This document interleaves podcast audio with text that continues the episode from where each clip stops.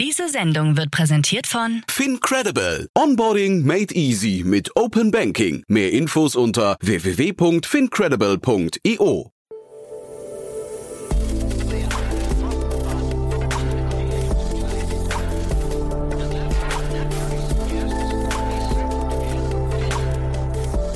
Startup Insider Daily. Herzlich willkommen zurück zu Startup Insider Daily. Mein Name ist Jan Thomas und wie vorhin angekündigt, Lawrence Leuschner ist bei uns zu Gast, der CEO und Co-Founder von Tier Mobility, Wahrscheinlich muss man über Tiermobility nicht mehr viele Worte verlieren. Ihr kennt das Unternehmen alle, wenn ihr in Großstädten wohnt und sobald ihr den Fuß vor die Tür setzt. Ich glaube, man muss nicht viele Schritte laufen, um zum ersten Mal Kontakt zu haben mit dem Unternehmen. Denn ihr kennt diese türkisfarbenen Scooter, die überall rumstehen, die manche Leute nerven und andere Leute aber wiederum äh, als sehr, sehr willkommene Ergänzung zum öffentlichen Nahverkehr empfinden. Lawrence und ich, wir haben, glaube ich, sehr, sehr umfangreich gesprochen. Wir haben ein relativ langes Gespräch geführt, weil natürlich gibt es bei dem Unternehmen unglaublich viele Facetten, die man mal durchleuchten muss. Zum einen, wie gesagt, die öffentliche Wahrnehmung, aber natürlich auch das Geschäftsmodell. Warum ist das eigentlich so viel wert, dieses Unternehmen oder dieser ganze Markt? Warum ist der so gehypt? Wo geht da die Reise hin? Was ist eigentlich die Vision von Tier Mobility? Und, und, und. Also ihr seht schon, da steckt ganz viel drin. Hört euch das mal an. Ich wollte noch kurz, bevor wir loslegen, auf das Gespräch nachher hinweisen. Nachher um 16 Uhr ist Sascha Bever bei uns zu Gast. Der ist der Managing Partner von The Ecosystem Company. Und die haben auch was Tolles gemacht. Die haben einen Accelerator Guide für Deutschland erstellt, den man kostenlos runterladen kann. 190 Seiten stark, das ganze Werk. Und ja, wenn ihr euch für das Thema Accelerator interessiert, wenn ihr vielleicht in einem großen Unternehmen arbeitet oder auch jemanden kennt, der in einem großen Unternehmen arbeitet, dann sind ja Acceleratoren ein wirklich sehr willkommenes System, um Wissen ins Unternehmen reinzuholen von der Startup-Szene und wie das Ganze funktioniert und wer das alles macht. Ähm, wie gesagt, da gibt es jetzt eine Marktübersicht, die Sascha mit seinem Team erstellt hat, mit sehr, sehr vielen Facetten. Wir haben natürlich über den ganzen Accelerator-Markt gesprochen. Und äh, ja, wie gesagt, wenn ihr ein Corporate seid, jemanden kennt aus dem Corporate oder aus einem größeren Mittelständler oder ein Startup seid, was vielleicht mal an einem Accelerator-Programm teilnehmen möchte, dann auf jeden Fall nachher reinhören. Das ist unser Gespräch um 16 Uhr. So, damit genug der Vorrede. Jetzt kommen noch kurz die Verbraucherhinweise und dann geht's hier los mit Lawrence Leuschner, dem CEO und Co-Founder von T-Mobility. Werbung. Hi, hier ist Nina aus dem Content-Team von Startup Insider. Vielleicht hast du es ja schon gehört, wir haben endlich neben unserem Hauptkanal Startup Insider nun auch separate Kanäle für unsere verschiedenen Formate eingerichtet. Wenn du zum Beispiel nur unser tägliches Nachrichtenupdate Startup News hören möchtest, kannst du ab jetzt ausschließlich den Startup News Kanal abonnieren. Gleiches gilt für Investments und Exits, Startup Spotlight und alle anderen Formate, die zukünftig kommen werden. Die volle Ladung Startup Insider, also alle Formate, gibt es natürlich weiterhin hier auf dem Hauptkanal. Also, um die einzelnen Kanäle zu abonnieren, besuche jetzt startupinsider.de/slash insider. Wir sehen uns auf deinem Lieblingskanal. Startup Insider Daily. Interview. Cool, ja, da freue ich mich sehr. Lawrence Leuschner ist hier, CEO und Co-Founder von Tier. Hallo Lawrence. Hallo alle zusammen. Hey, toll, dass du da bist. Und ja, wir sprechen vor dem Hintergrund der Nextbike-Übernahme und natürlich sprechen wir ein bisschen über eure Finanzierungsrunde. Aber ich wollte mit dir auch ein bisschen allgemeiner nochmal sprechen über den Markt. Das ist ja schon verrückt, was ihr da macht, muss ich sagen. Also zumindest von außen betrachtet. Lawrence, ich, ich erinnere mich, wir haben uns vor drei Jahren zum letzten Mal gesehen. Da kamst du gerade von deiner Weltreise zurück und äh, damals war ich total neidisch. Ähm, also A, auf die Weltreise, die du gemacht hast und dann hast du aber jetzt eh was Neues aufgebaut. Hast du dir damals schon träumen lassen, wie groß das mal werden kann? Nee, natürlich nicht. Ich äh, kam zurück und hatte die Ambition, irgendwas im, im, im äh, Climate Tech-Bereich zu machen, aber dass es dann in der Mobilität dann am Ende so schnell geht, dass man so viel Disruption haben kann, das war mir nicht bewusst, nein. Ja, ich habe nochmal geschaut, wir haben im, im Dezember 2018 über euch geschrieben oder über dich geschrieben und ähm, da hatte Tier gerade, glaube ich, angefangen. Da hat Paul Murphy von Northzone geschrieben, dass er euch zum einen eine Führungsposition in dem ganzen Markt einräumt in Europa und äh, dass es vor allem auch nur Platz gibt für zwei, drei große Player. Würdest du jetzt sagen, drei Jahre später, das stimmt? Ich glaube, dass, wenn man sich anschaut, über die Zeit gab es insgesamt 20 bis 25 Player mm, im Scooter-Bereich. Jetzt sind wir ja sozusagen ein bisschen erwachsener und bieten hier verschiedene Formen der Mobilität an. Aber in dem Scooter-Bereich sind es aus 2025 sind ungefähr so 5, 6 übrig geblieben. Und ich glaube, nach diesen mehreren Konsolidierungswellen gibt es jetzt noch eine weitere, wahrscheinlich in den nächsten 12 bis 24 Monaten. Und am Ende gibt es dann drei verschiedene Player. Und da wollen wir natürlich die Eins sein in Europa. Und, und ich glaube, wir haben sehr gute Chancen, dass wir äh, mit unserer starken Marktposition, die wir aktuell haben in Europa, ähm, da bezeichnen wir uns gerne als Nummer eins, dass wir die halten und auch weiter ausbauen mit weiteren Modes of Transportation. Und ich glaube, dass der erste auch einfach richtig gutes Geld verdienen kann, also auch auf der Profitabilität und ich glaube die Nummer zwei auch und die drei wahrscheinlich auch in, zum gewissen Grad. Und dementsprechend wird es dann äh, auf eine lange Sicht für die 4, 5 und 6, glaube ich, dann halt auch ein bisschen schwieriger. Ähm, und dementsprechend bin ich, bin ich gespannt auf die nächsten 12 bis 24 Monate. Ja, äh, finde ich, finde ich spannend, was du sagst. Also von außen betrachtet, und das meine ich jetzt wirklich mit maximalem Respekt, seid ihr fast ein bisschen aggressiv. Ne? Ihr, also wir, wie gesagt, wir reden gleich über Nextbike, davor gab es schon Coop. Das heißt, ihr seid schon so dabei, den Markt irgendwie so aufzurollen. Kannst du vielleicht mal, wenn du jetzt sagst, da bleiben hinterher vielleicht drei über, die profitabel sein könnten, was machen die denn dann anders als die übrigen? Also ähm, jetzt zum Beispiel Lukas Radowski ist ja irgendwann mit Flash äh, äh, ange angetreten. Das klang damals schon nach so einem Kopf-an-Kopf-Rennen, aber der hat dann relativ schnell verkauft. Was hat der anders gemacht als ihr und was sind hinter die Wettbewerbsvorteile oder die, die, äh, die äh, erfolgsentscheidenden Kriterien? Ich kann nicht darüber urteilen, was Cirque genau gemacht hat. Ähm, ich glaube, dass wir von Anfang an ziemlich stark unser Ding durchgezogen haben. Also wir haben von Anfang an gesagt, dass wir eine Firma aufbauen wollen, die den Scooter als ersten Mode nimmt und mit dem Product Market Fit, den es gibt mit Scootern und auch dem Kapital, was ähm, in den Markt hineinfließt, dass wir das nutzen, um eine richtige Mobilitätsplattform aufzubauen und dementsprechend war es für uns ähm, auch nur logisch, dann Coop oder auch jetzt Nextbike äh, zu akquirieren, weil wir glauben daran, dass es einen Mobilitätsmix gibt. Nicht jeder äh, fährt Scooter und äh, dementsprechend müssen wir verschiedene Modes anbieten, dass wir dafür sorgen und das ist unser übergeordnetes Ziel und das auch das war der erste gemeinsame Agreement zwischen den Foundern, dass wir gesagt haben, we change mobility for good. Und das funktioniert nur, wenn man es schafft, so viele verschiedene Möglichkeiten der Mobilität anzubieten, dass der User dann auch am Ende sagen kann, ich brauche gar kein Auto. Und da sind wir noch bei weitem nicht. Aber wir sind ja auch erst drei Jahre alt. Wir haben noch viel vor uns, dass wir irgendwann in der Position sind, dass die Leute sagen, hey, ich bekomme alle meine Mobilitätsformen über Tier und äh, bin dann total flexibel und muss nichts mehr besitzen und kann alles mit anderen teilen. Und es ist auch egal, wo ich bin, zu welcher Zeit, in welcher Saison, ob ich eine Familie transportiere, ob ich alleine fahre oder ob ich irgendwelche Sachen einkaufe. Am Ende muss darum gehen, dass ich die Mobilität als Service bekomme. Und dieser Service muss extrem kundenfreundlich sein, er muss nachhaltig sein, das heißt, so wenig wie möglich CO2-Emissionen ähm, auszulösen. Und ich glaube, dann, dann ist es äh, auf jeden Fall ein Breakthrough in, in, in dieser Industrie.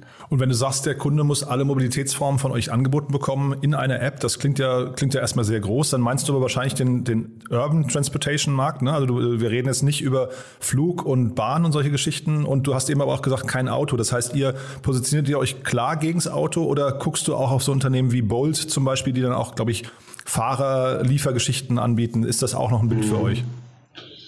Also wir bewegen uns ähm wir konzentrieren uns auf Städte. Ja? Also wie du schon gesagt hast, Urban Environments. Auf dem Land oder Suburban sieht es nochmal ein bisschen anders aus. Aber wenn wir uns anschauen, wie viele Leute in Städten leben, wie viele Leute in Städte ziehen, dann ist das sozusagen auch von den CO2-Emissionen und auch von, von Noise Pollution und ähm, anderen Air Pollution äh, Faktoren ist das ähm, eine Situation, die man so nicht weitermachen kann. Ähm, wir, wir fahren im Schnitt 1,18 Personen mit einem Auto.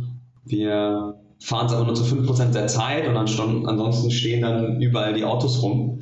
Und äh, die haben natürlich auch in der Produktion viel CO2 produziert und dementsprechend jede Fahrt, ähm, die man macht mit dem Auto, ist einfach unfassbar ähm, unsustainable. Und daher glaube ich, dass es ähm, in diesem Bereich der der Bewegungen in der Stadt für Menschen, die sich auch maßgeblich in ihren, ihrem Kiez bewegen. Also 15 Minuten Stadt, das ist etwas, was immer mehr kommt, dass man eigentlich alles innerhalb von 15 Minuten erledigen kann. Und ähm, daher wird es aus meiner Sicht einen ganz großen Shift geben zum, zum Fahrrad, zum, zum E-Bike, zum Scooter, zum E-Moped dass Leute einfach sich viel besser damit bewegen können und wir dadurch auch mehr Platz bekommen wieder in der Stadt Und äh, dementsprechend bin ich davon überzeugt, dass, wir, dass dieser Markt so groß ist. Ja, also wenn wir uns vornehmen, das Auto aus der Stadt zu drängen, ähm, also den Besitz des Autos, ich glaube, dann haben wir einiges geleistet und das ist eine große, große Challenge. Ähm, und da brauchen wir jetzt nicht irgendwie uns auf, auf ähm, Goods konzentrieren. Da gibt es super Firmen, die das gut machen. Ähm, und äh, vielleicht sind wir ein Enabler, ähm, wenn wir, wenn Goods transportiert werden, wenn, wenn unsere Infrastruktur genutzt werden. Also wir haben auch Kooperationen in dem Bereich. Aber wichtig ist für uns, wir wollen Menschen dahin bringen, dass sie umsteigen vom Auto auf kleinere Fahrzeuge mit weniger CO2 und einfach auch mehr Spaß. Also ich komme gerade von meinem Fahrrad, bin gerade durch den Schnee gefahren. Ich finde es eigentlich ziemlich geil. Ja, also ich finde das, das ähm, Bild der autofreien Stadt oder zumindest eine deutliche Reduktion von Autos, ähm, da bin ich total bei dir. Das werden auch viele unterschreiben. Aber das ähm, Spannende bei, bei Startups ist ja, die kümmern sich ja auch gerne um Ineffizienzen und äh, dass die Autos rumstehen, hat ja was mit Ineffizienz zu, äh, zu tun. Da könntet ihr ja auch ansetzen. Also ihr müsstet ja jetzt nicht sagen, wir kümmern uns nur um kleine Fahrzeuge, sondern ich glaube, Bolt ähm, hat das Ganze auf Fahrerbasis, aber jetzt, ich meine, früher oder später kommt das Thema autonomes Fahren. Da könntet ihr ja eigentlich mitspielen oder ist das hinterher nochmal gefährlich für euch, ist vielleicht auch nicht zu tun? Ja, also wenn du jetzt über andere Firmen sprichst, ähm, mit Fahrern, das Problem ist, dass wenn du dir eine, einen Ride-Hailing-Fahrt anschaust, also ob es ein Uber ist oder ein Bolt oder ein, oder ein Free Now, diese Fahrer haben eine extrem hohe Anzahl von, von einer Idle Time, nennt man das. Also einer Zeit, in der nicht aktiv gefahren wird äh, oder in der nicht aktiv Personen transportiert werden.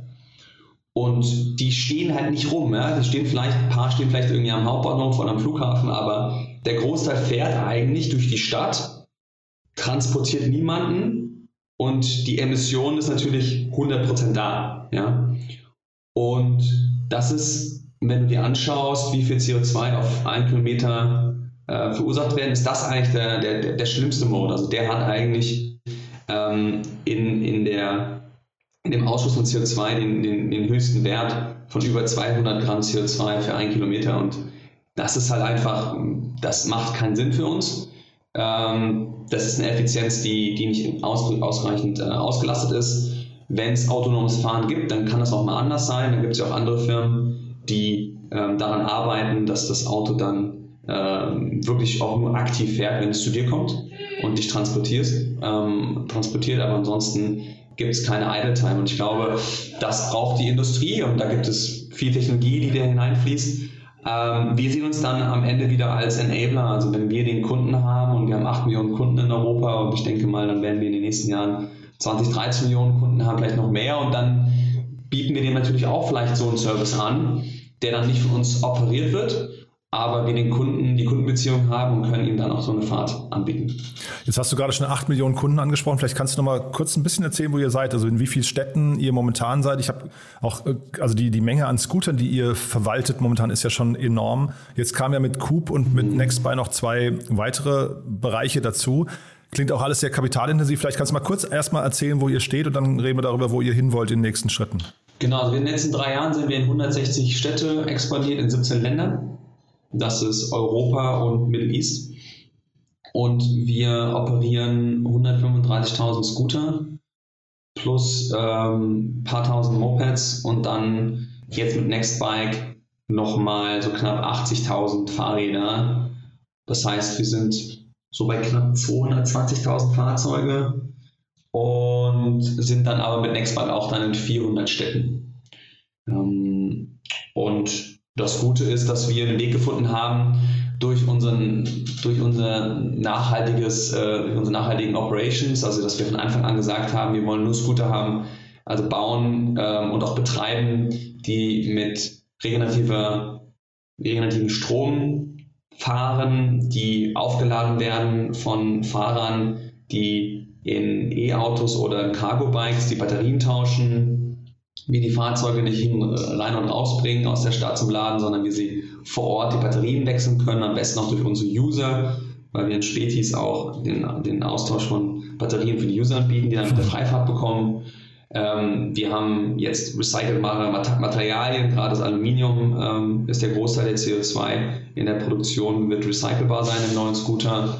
Das heißt, wir haben uns kontinuierlich über 60, wahrscheinlich nächstes Jahr über 80 Prozent der CO2, ähm, CO2-Reduktion geschafft durch äh, das Betreiben des Services, aber auch durch die Materialien, die wir verwenden und, und auch die, die Lebensdauer. Also das Gute hält jetzt über fünf Jahre.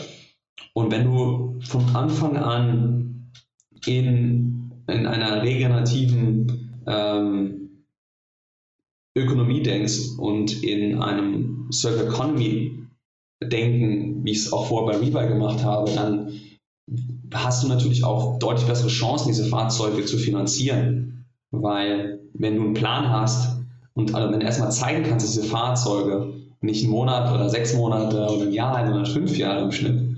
Und was danach passiert, ist ja nicht, dass wir sie wegwerfen, sondern wir recyceln sie, wir nutzen die Spare Parts für andere Fahrzeuge, wir verkaufen sie weiter, teilweise refurbischen wir sie auch und verkaufen sie dann auch äh, auf der eigenen Plattform weiter. Das haben wir alles gemacht und dadurch haben dann große Banken, die sehr skeptisch waren mit Scootern, wie Goldman Sachs, gesagt, hey, das ist ja, das ist ja tatsächlich ein richtiges Fahrzeug. Und das, das wird regelmäßig inspiziert, regelmäßig repariert. Es gibt einen ganz klaren After, äh, After Life Cycle und dadurch konnten wir die Fahrzeuge finanzieren über Goldman mit dementsprechend einem kleinen Equity-Anteil, aber einem Großteil ähm, also der, der mehr, deutsche Mehrheit mit, mit einer Bank und dann zahlst du halt ein paar Prozent Zinsen und musst nicht äh, teures Equity aufnehmen. Und bei Fahrrädern ist es genauso, die sind ja schon seit Jahren bei Nextbike finanziert. Das heißt, unser Ziel ist, ähm, das weiter auszubauen, alle Fahrzeuge zu finanzieren, dass wir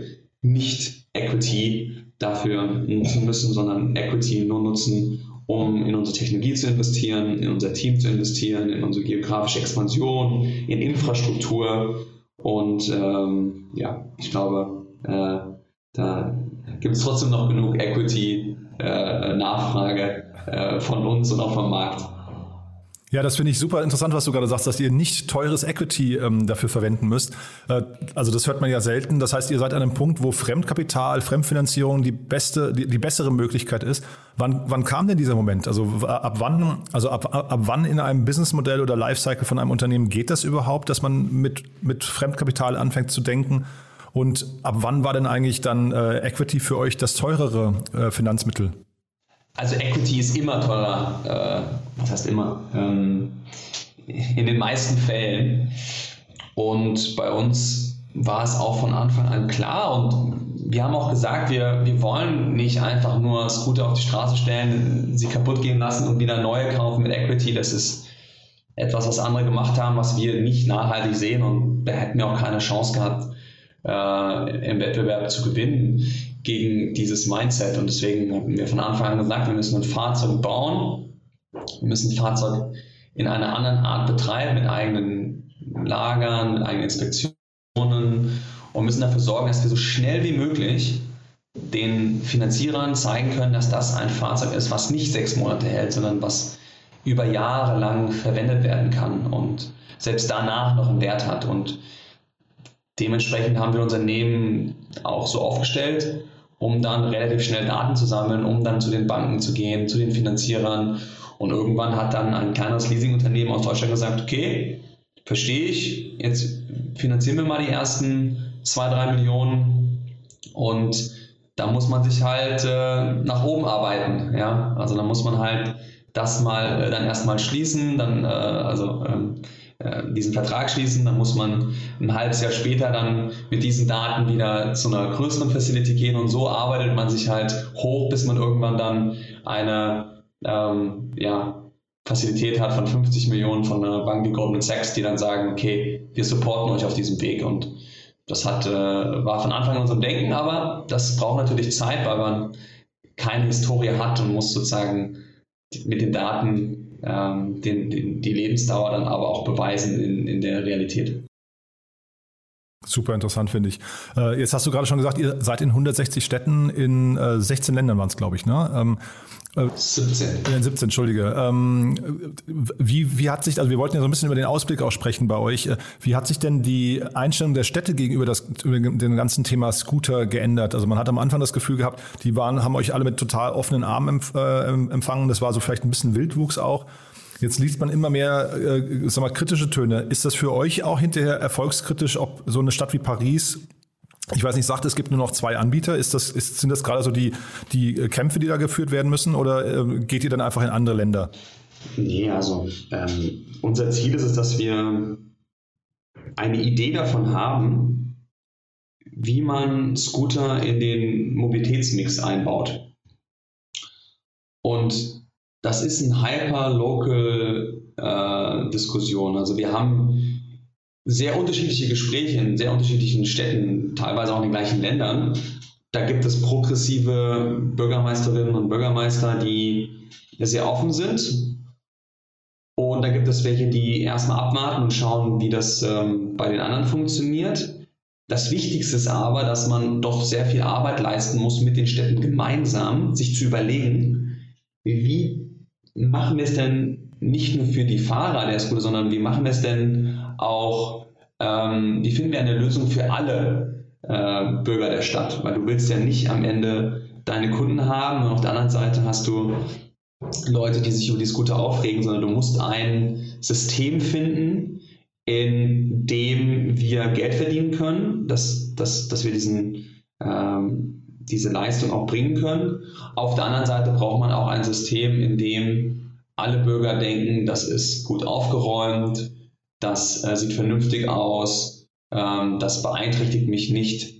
Und dementsprechend ist es, ein, ist es eine ganz starke Kollaboration zwischen dem privaten und dem, dem öffentlichen Sektor, weil wir müssen unsere Fahrzeuge so entwickeln, dass sie halt nicht bei dem ersten Windstoß umfallen.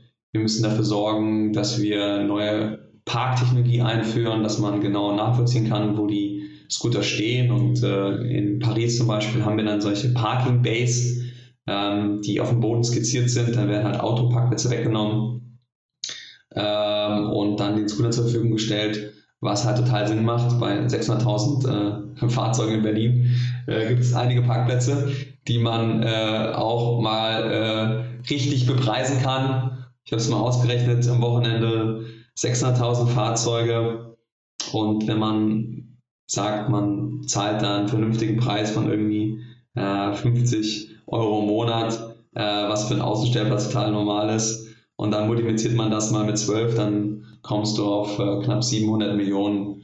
Ähm, aktuell nimmt die Stadt Berlin ein 30 Millionen oder äh, 40 Millionen. Und das ist, glaube ich, ähm, das, ist ein, das ist ein gutes Beispiel für ein, ein Mindset-Shift, dass wir unsere Städte um Autos herum gebaut haben.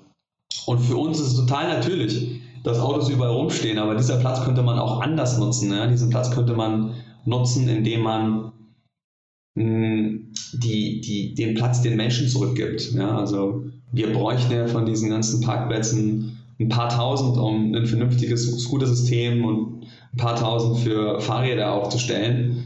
Und ähm, für die Leute, die gerne ein Auto fahren wollen, dann ist es aber auch ein Luxusprodukt. Da muss man es richtig bepreisen, am besten auch mit der CO2-Bepreisung. Und dann sollen sich die Leute, die es leisten können, sollen dann aber auch ähm, dafür zahlen. Und im, Im, Gegenzug könnte man das Geld dann verwenden, um den öffentlichen äh, Nahverkehr oder auch ähm, ja, grundsätzlich das, das, das, sagen wir mal, öffentlichen Nahverkehr, dass wir den dann aber auch äh, so anbieten können, dass wirklich jeder sich Mobilität leisten kann. Also wenn man sich anschaut, äh, was jemand in, im, im Minimaleinkommen verdient und dann einen Zuschuss bekommt für Mobilität, das reicht halt einfach nicht aus. Mhm. Ja, und deswegen versuchen wir dafür zu sorgen, dass, dass wir so einen Paradigmen-Shift hinbekommen, dass, dass die Stadt auch verstehen muss, dass so wie wir uns aktuell bewegen, äh, nicht mehr, wie du auch schon gesagt hast, nicht effizient ist, aber insbesondere aus meiner Sicht auch nicht nachhaltig ist. Und es gibt deutlich bessere Systeme, wie man sich bewegen kann.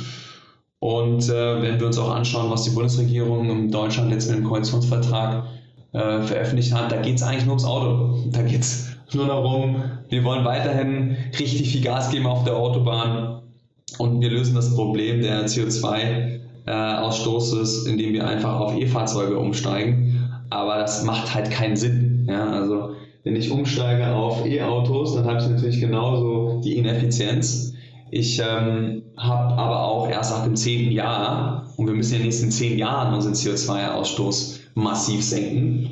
Ähm, dann hatte ich erst nach, nach dem Jahr 10 einen Vorteil im Betrieb, weil ein, ein E-Auto braucht einfach mehr CO2 in der Produktion. Und ich bin trotzdem dann in einer Umgebung, in der unsere Kinder nicht auf, den, auf der Straße spielen kann. Und ich glaube, das ist etwas, was leider wir jetzt mit dieser Bundesregierung mal wieder verpasst haben, aus der lobbyierten Autowelt mal eine neutrale Brille aufzusetzen und neu zu denken, wie Mobilität in Deutschland sein muss. Ja, ja, ich, ich glaube, als Politiker ist das tatsächlich nicht ganz einfach. Das ist so ein, wirklich so ein Abwägungsthema hinterher auch mit dem, mit dem äh, Automobilstandort Deutschland. Aber ich bin natürlich total bei dir. Äh, hab nur, bin nur gerade noch mal hängen geblieben, weil du sagst, es 50 Euro im Monat. Das finde ich total, also wenn du, wenn du das als Preis nimmst, total äh, unterbepreist, ne? weil ähm, ich habe gerade, wenn du gesprochen hast, noch mal mich erinnert, ich habe äh, 2009 gab es mal in Paris die Versteigerung von einem Park, das für 470.000 Euro. Ja, ähm, und wenn man das mal äh, zugrunde legt, also die 50 Euro ist wahrscheinlich ein willkürlicher Wert, ne? weil also eigentlich könnte man ja sagen, da stehen Autos rum, das könnte auch 5000 Euro äh, im Jahr kosten und nicht nur, nicht nur 600. Also äh, dieses Thema Innenstädte und stehende Autos, bin ich total bei dir. Da haben wir einfach angefangen, irgendwann um die Autos herum zu bauen und zu denken. Aber das ist vielleicht jetzt auch so ein Paradigmen-Shift, der jetzt möglicherweise auch die aktuelle Regierung ja vielleicht nochmal kalt erwischt. Das kann ja durchaus sein, da passiert ja. in den nächsten vier Jahren Fridays for Future oder wer auch immer sich da ja. so ein Thema vornimmt. Ne? Ja, das hast du recht. Also ich habe einfach mal gerechnet, was ein, ein, ein, aktueller Preis ist, wenn ich auf der Straße, ein, also wenn ich jetzt auf einem Privatparkplatz äh, mein Auto abstellen will, das kostet 50 Euro im Monat, Minimum. Ähm, und wenn ich das multipliziere mit den Autos und den Monaten, bin ich bei dir. Dann bin ich bei einer halben, bin ich bei einer halben Milliarde. Du müsstest eigentlich auch sagen, in Paris kostet es halt aktuell 400 Euro im Monat. So. Und da, da muss man sich halt fragen, ähm, ist das einfach ein Gut, was einfach auch sehr viel Kosten verursacht. Nicht nur äh, im CO2, also im, im Ausstoß, aber auch grundsätzlich in der Lebensqualität und auch, ähm, was wir alles machen, um, den, um, den, um die Straße zu erhalten. Ja? Also wir machen halt einfach keine Gesamtrechnung. Und das ist halt einfach, was wir noch nicht verstanden haben aus meiner Sicht und auch die Politik nicht verstanden hat, dass man nicht mehr ähm, auf, auf Einzelrechnungen gehen muss, man muss, sondern die, die Externalitäten mit einkalkulieren. Und wenn du sagst, ja, wir sind ein, ein wichtiger Automobilstandort, also am Ende gebe ich lieber den Automobilstandort äh, eine neue Challenge, kleinere Autos zu bauen, die auf einer Autobahn äh, 80 fahren oder 100 und nicht irgendwie 200 und ich dadurch äh, auch eine ganz anderes Incentive setze für die Automobilindustrie, Autos zu produzieren, die viel nachhaltiger sind. Wir brauchen keine 200 PS und wir brauchen auch kein SUV. Ja, das heißt, man kann, ne? ja, man kann den Incentive so setzen, dass man auch als Vorreiter in der Automobilindustrie Autos produziert, die unserer aktuellen Situation gerecht werden. Und wenn wir das schaffen, dann hat man wieder eine neue Innovation, ist ja wieder eine Disruption. Äh, ähm, die gleiche Diskussion zu E-Autos hatten wir vor zehn Jahren und alle haben gesagt, ja, hm, E-Autos, äh, I don't believe it, keine Ahnung, was der äh, Elon Musk da macht. Und haben gesagt, wir, wir unterstützen und, und, und behalten unsere Autoindustrie mit Diesel- und Benzinprivilegien. Ja, jetzt stehen wir da, wo wir stehen und äh, der lacht sich einen Ast ab.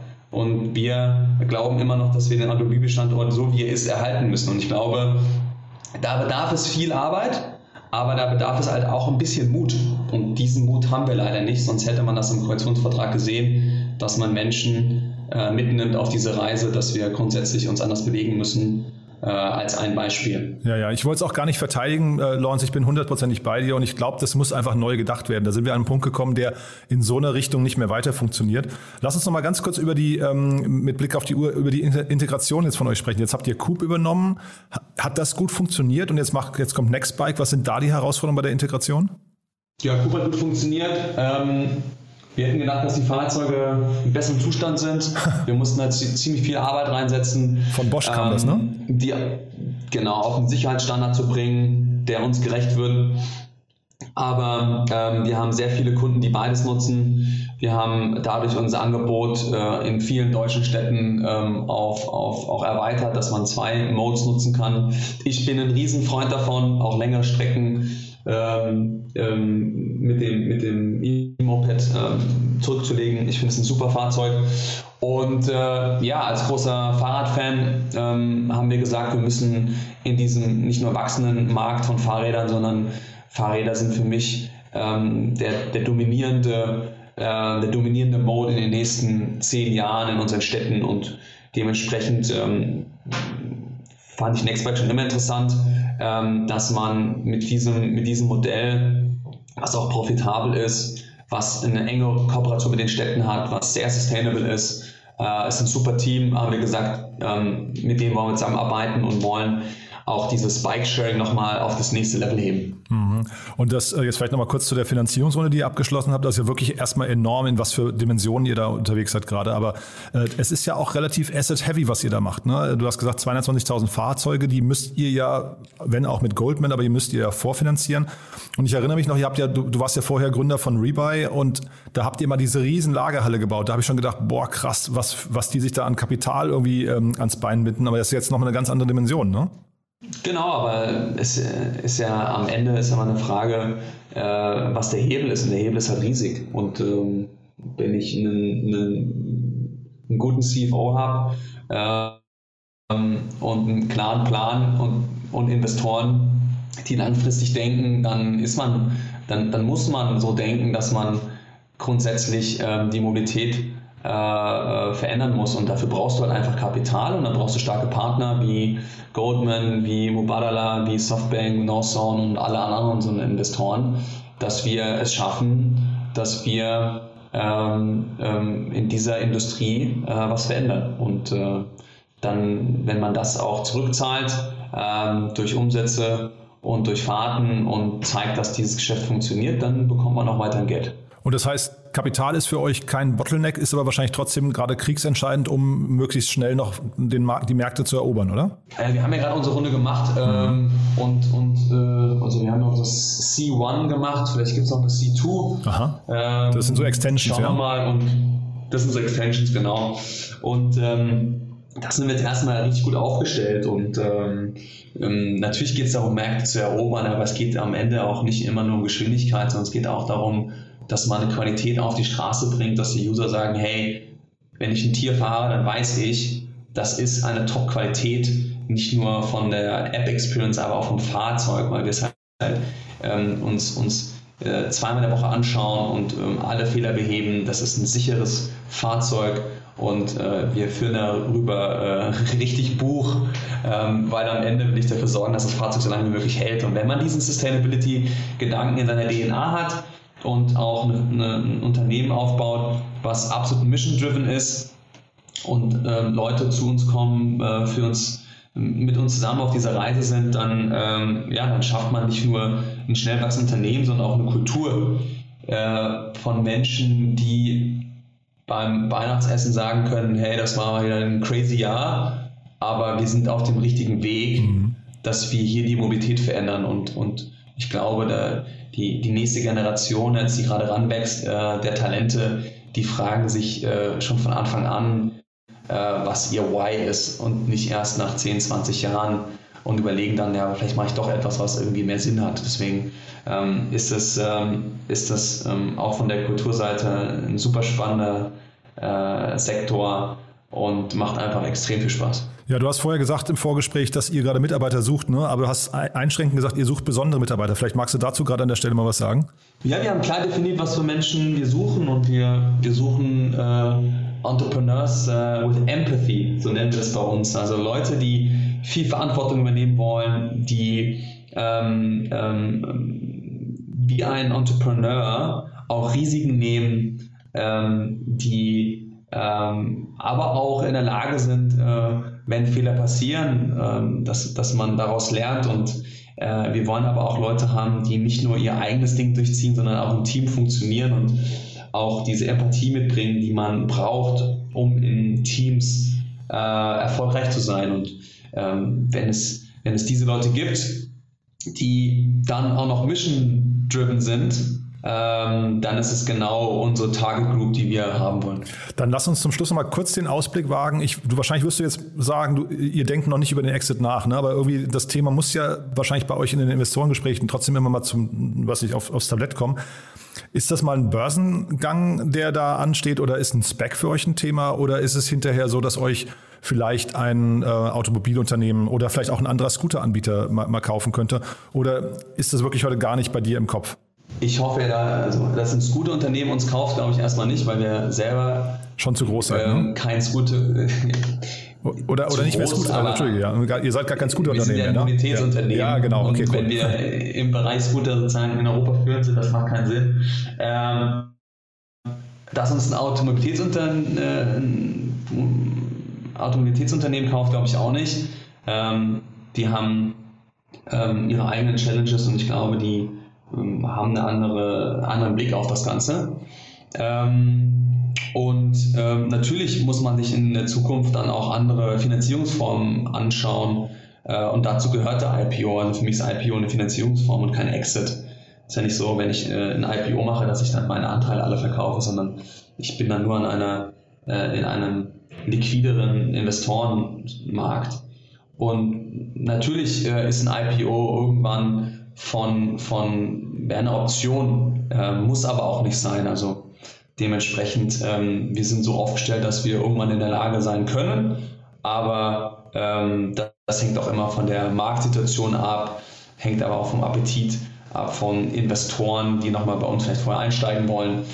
Da ist nun keine Entscheidung getroffen und äh, dementsprechend halten wir uns alle Optionen offen. Mhm. Ja, stimmt. Für den, für den Gründer ist es wahrscheinlich kein Exit, so ein IPO. Ne? Für, die, für die Investoren, die beteiligt sind, vielleicht perspektivisch schon. Ähm, dann lass uns mal schließen, vielleicht nochmal mit einem, mit einem kurzen, ja, ein paar Blicken auf dich nochmal. Du bist ja, wie gesagt, gerade Seriengründer, kommst aus einem schönen Hofheim wie ich auch, das freut mich natürlich am allermeisten, aber kannst du nochmal zu, zu Rebuy sagen, ähm, der, der Vergleich, also Investoren investieren gerne in äh, Serial Founders und vielleicht magst du da nochmal kurz sagen, ist das, also woran begründet sich das? Was sind die Dinge, die du jetzt anders gemacht hast, die du vielleicht bei Rebuy erstmal lange, lange, also die, Rebuy habt ihr ja sehr lange aufgebaut. Ich glaube, zehn Jahre oder so ging das, ne? Ähm, habt wahrscheinlich sehr viele ja. Fehler auch gemacht. Wahrscheinlich ist die Menge an Fehlern, die du heute machst, deutlich geringer, aber vielleicht gibt es sie trotzdem noch. Also kannst du mal kurz erklären, was man als Serial Founder hinterher beim zweiten Mal besser macht als beim ersten Mal? Genau das ist es, was du sagst. Es ist egal, was man macht. Wenn man es lang genug macht, dann hat man genug Stunden auf der Uhr, die einem beigebracht haben, dass man gewisse Dinge anders macht und man sich daran erinnert, ähm, welche Fehler man früher gemacht hat und dann auch andere Entscheidungen trifft. Ähm, ob, das, äh, ob ich ein Basketballspieler bin, der äh, mit der Erfahrung einfach besser wird oder ob ich ähm, äh, Unternehmer bin. Am Ende geht es darum, dass man viel Erfahrung sammelt und wertvolle Erfahrungen. Also wir haben bei Rebuy haben wir so viel gelernt, ähm, und ähm, ohne Studium und davor auch mit, mit Trade Game, was ja der Vorgänger war, aus der 12. Klasse heraus, da haben wir so viele wahnsinnige Fehler gemacht, ähm, die ich aber genauso, glaube ich, auch gebraucht habe, weil sonst wäre ich nicht an dem Punkt, dass ich diese Erfahrung gemacht hätte. Und es war auch immer sehr bumpy äh, und ich glaube, jeder Unternehmer, äh, Unternehmer-Ride ist immer auch bumpy. Aber ich glaube, ich, also ich, ich würde nicht diese Erfahrungen missen wollen. Ähm, und wir haben auch bei Reba immer als Gründerteam gesagt, äh, ähm, Success teaches you nothing and failures teaches you all. So, ich glaube, dass es schon ähm, auch wichtig ist, diese, diese Erfahrung zu machen. Und wenn man sie dann gemacht hat und weiß, jetzt, jetzt muss, man, muss, man, muss man sich vielleicht mal anders aufstellen, wenn es mal irgendwie eng wird bei einer Finanzierung und muss vielleicht mal doch ein bisschen mutiger sein und höher pokern oder man muss sich überlegen, wie man sein Team vielleicht frühzeitig auch äh, größer aufstellt mit, mit mehr Erfahrung oder dass man auch mal zum Investor Nein sagt. Ähm, ich meine, damals in der 12. Klasse, da war unsere Unternehmensbewertung 100.000 Euro. Äh, das war die Seed-Finanzierung.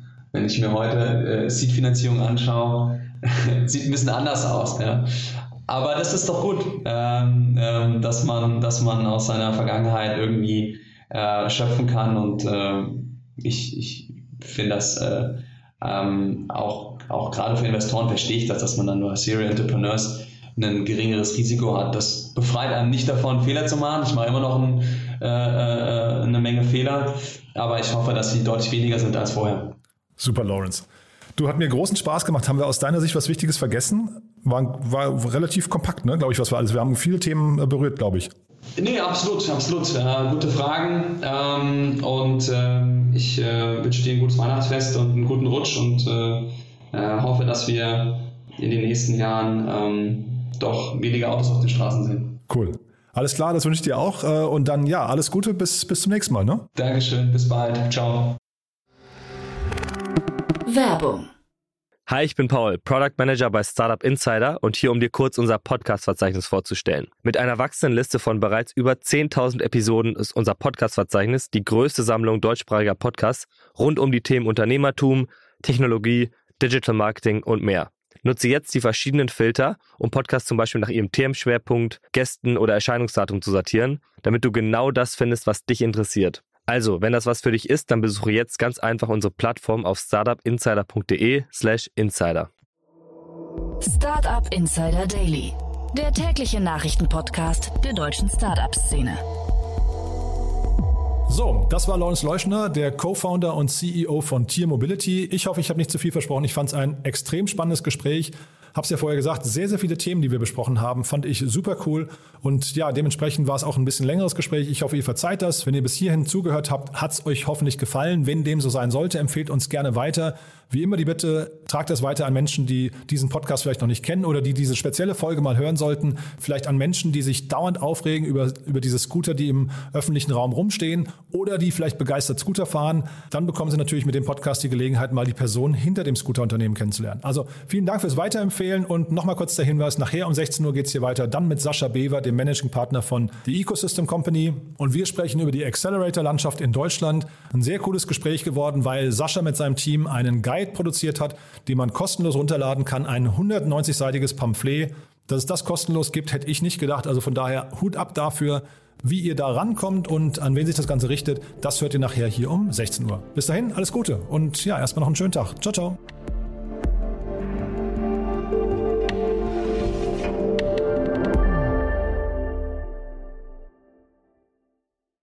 Diese Sendung wurde präsentiert von Fincredible. Onboarding made easy mit Open Banking. Mehr Infos unter www.fincredible.io.